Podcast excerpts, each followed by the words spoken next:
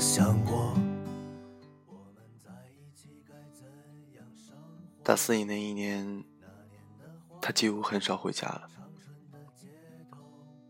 每天晚上深夜回来，早上不起，不吃饭就去上班。周末也见不到他的人影。其实我又不傻，我也知道那意味着什么，只是我们谁也没有捅破。那一年，我回老家过春节。我和他一起坐火车回来，一路上我们都没有说话。他把我送回家之后，我妈留他吃饭，他也没有留下。晚上快十二点了，他突然给我打电话说：“我有没有想他？”我说：“嗯。”他说：“那你下楼吧。”我说：“真的假的？”结果他真的就在我家楼下。他总是有种种神奇的魔力，就是不论我们在一起多久，他都能给我那种老夫老妻的感觉，也能给我像热恋中的小情侣那样怦然心动的感觉。我问他怎么没在家待着。他笑笑，没说话。我就知道，以他的性格，在他家里怎么可能待得住呢？他那天晚上跟我说了很多很多。他说他爸和那个小三儿给他生了个弟弟。他说他现在才知道，那小三的岁数比他才大三岁。他说他很想他妈妈。他说他觉得对不起他妈妈。他说之所以一直没怎么陪我，是因为他心情很不好，不想牵扯到我。我没办法想象，想象他在那样的家里怎么待得下去。我的张青雨啊，真去委屈你了。春节之后。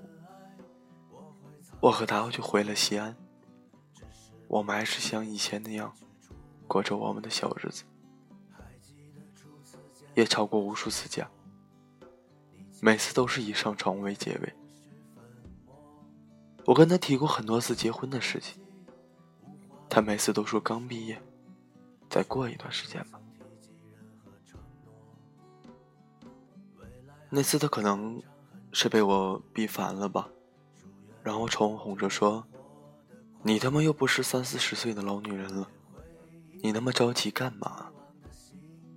我说：“我没有着急。”他说：“我现在一个月就赚三千多块钱，我能让你过上好日子吗？”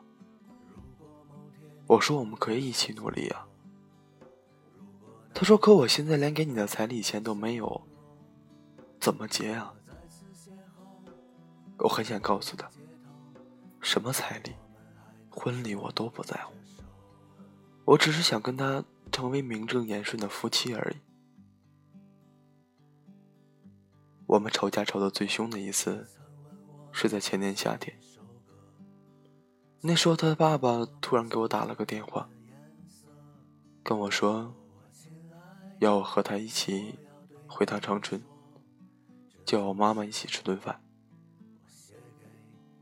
我说：“叔叔，还是别了吧。”他爸爸说是要讨论我们的婚事。我以为他和他爸爸说过了，就和他一起回了长春。他在饭桌上看到他爸爸的时候，转过头来，恶狠狠地盯着我。我问他：“不是你跟你爸说的吗？”他一下就把桌子掀了，拉着我就走。出了饭店门口，他问我到底怎么回事。我跟他解释之后，他就哄我：“我爸让你干嘛你就干嘛，你真把你自己当他儿媳妇了吗？”我听到这句话之后，眼泪啪嗒啪嗒的往下掉。我跟他说：“对不起。”我们买了最快回西安的票，回了家。一路上我没有说一句话，我跟在他身后一直在哭。到家之后，我和他坐在沙发上。他说：“齐思乔，我以为这个世界上只有你理解我。”我就一直哭，一直哭。我说：“我理解你。”他说：“你根本不懂，你根本不懂我有多累。”他说：“你根本不懂这面儿，公司工作忙。”家里又要被你逼婚，现在连我老爸都出来打搅我的生活。我愣了一下，然后抬头看他，逼婚。原来在他眼里，我一直都在逼婚。那次我们没有大声吵闹，我也没有再摔东西，而是一直就这么沉默着。后来他出去了，我就知道他又去喝酒了。从大四那年一直到那年，我们每次吵架都是他去喝酒喝醉了，凌晨回来。那天我照例还在沙发上等他，他凌晨两点多回来以后抱着我，吻我。我不知道我们之间怎么了，好像有东西开始变了。我把他推开，他抬起头问我怎么了。我说每次吵架都是上完床就和好，你累不累啊？他笑着说：“你不是挺喜欢的吗？”我瞪大了眼睛看着他，然后打了他一巴掌，就跑出了家门。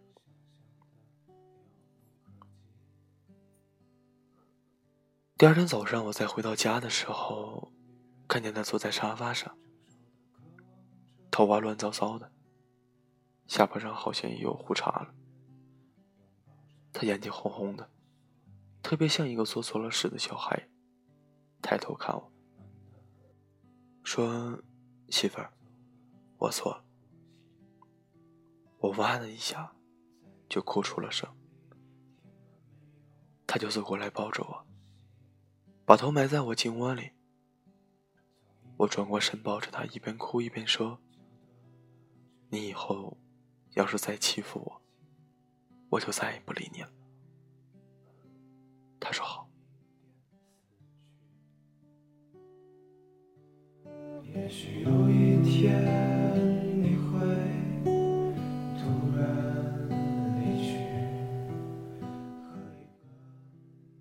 可他还是像以前一样，经常夜不归宿。这次深夜回来，衣服上还会带着女人的香水，衬衫领口甚至还会有口红印。我不知道我做错了什么，让他一下子变成了这个样子。可我知道，我累了，特别特别累。那年春节，我自己一个人回了长春，没有告诉他，也没有叫他一起回来。我和我妈坐在一起聊了特别多，我跟我妈说我累了。我妈告诉我，一段感情里总会有那么一段时间，只要熬过去就好了。我说怎么熬啊？我妈说这就要看你自己了。除夕夜的十二点，我突然想起去年的这个时候，他跑到我家楼下来找我的情景。我在长春，从除夕待到了元宵。他一个电话都没给我打过，我也没给他打。过了元宵节，我就回了西安。我给他打电话问他在哪儿，他说在公司。我说我晚上到家。他说：“哦，那挂了。”那天晚上的很晚才回家，手里提着我最爱吃的那家的芒果蛋糕。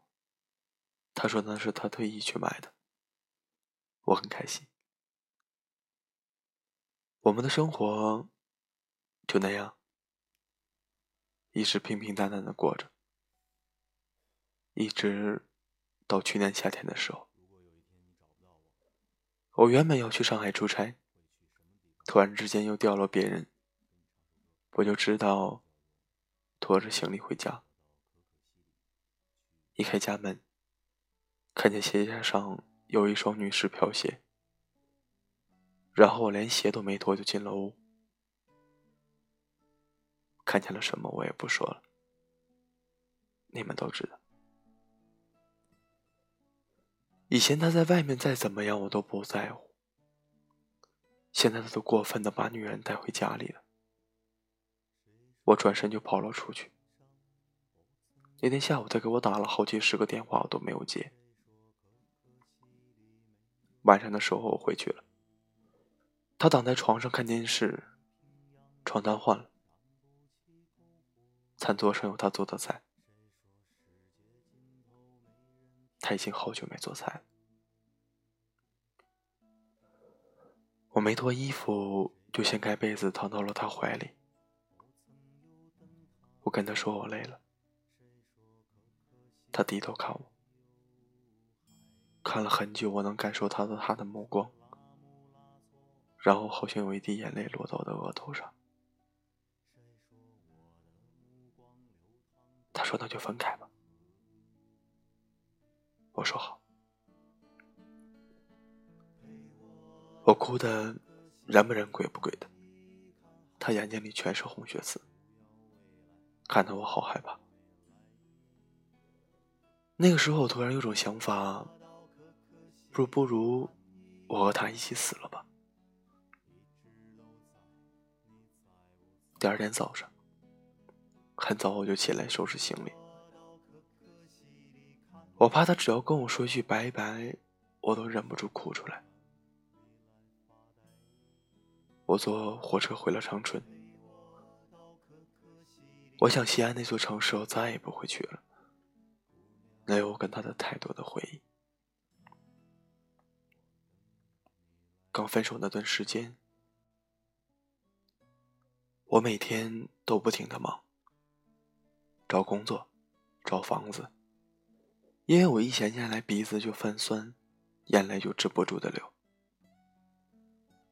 我不知道你们有没有过那个时候，一点点小事，甚至挂衣服的时候衣架掉了，都有可能引起你的一场大哭，好像全世界都在跟你作对，做什么事都做不好，每件事都会搞砸。那个时候，我觉得自己离开了他根本一无是处。分开以后，才发现我是真的被他惯坏了。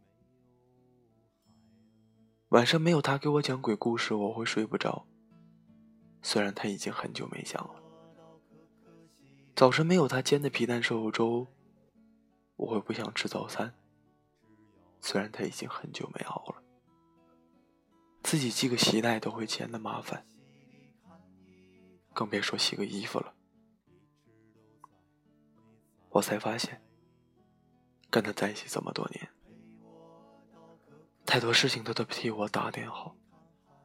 哪怕是后来我们在过那样的生活的时候，他还是无微不至的关心着我。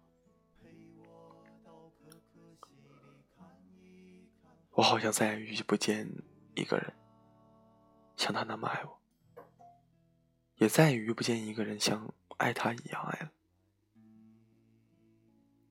我把所有能给予的全部给了他，可是他走了。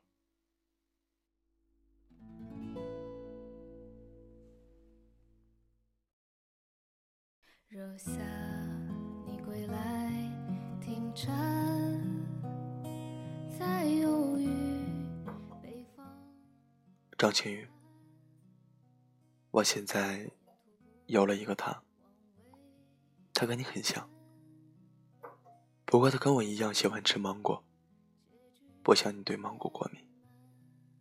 他跟我一样喜欢安静的地方，不像你喜欢热闹。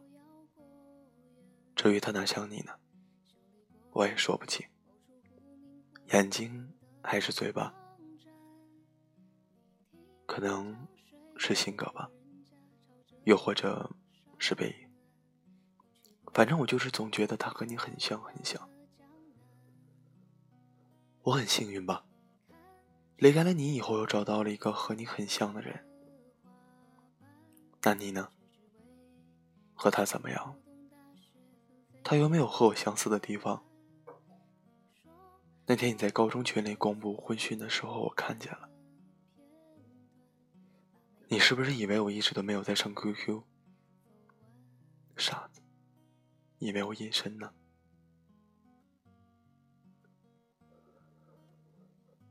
你知不知道那一天你在群里说完你要结婚了，棚子那一句“齐思乔没跟我们说呀”，让我哭了好久。你看，他们都以为最后结婚的会是我们两个，我们都特别有骨气，分手之后谁也没联系过谁，我们也没有狗血的半夜通电话，一起对着电话哭。这就是我们的相似之处。我当年就是因为这股倔强的劲儿才喜欢上你的，我想，你也是吧？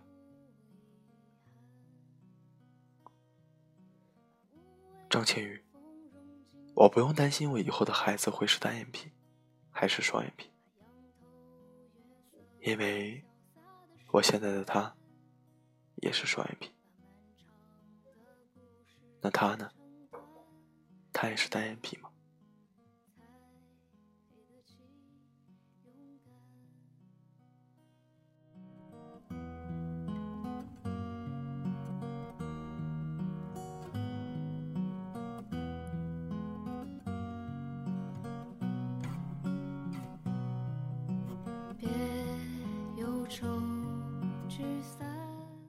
张馨予，我知道的，你会长春了。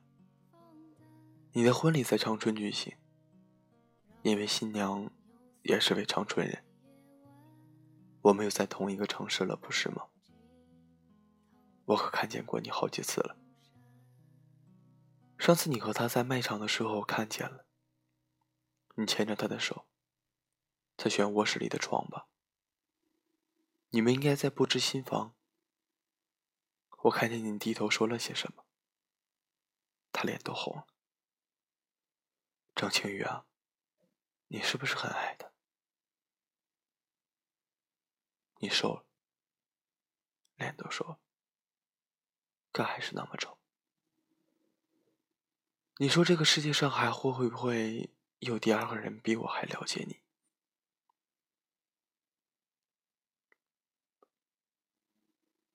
我昨天去把纹身洗了，挺疼的。你的纹身呢？洗没洗掉？他看见之后会不会跟你生气啊？你别洗了，挺疼的。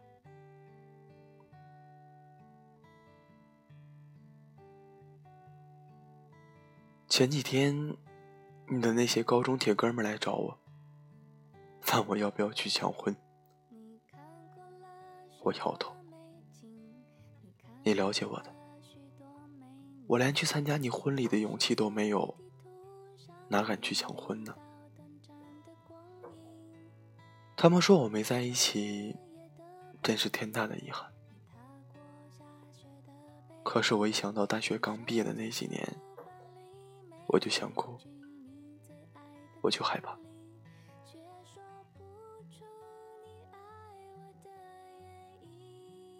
我喜欢的。是那个高中时代干净的一塌糊涂的张馨予，不是那个西装革履却满身女人香水味的张馨予。我喜欢的是和我穿情侣衬衫，在学校晃悠的张馨予，不是那个白衬衫上还带着口红印的张馨予。如果能重来，我真的很想问问你，你怎么了？我还是很喜欢你，真的，张馨予。但是，我们只能到这里了。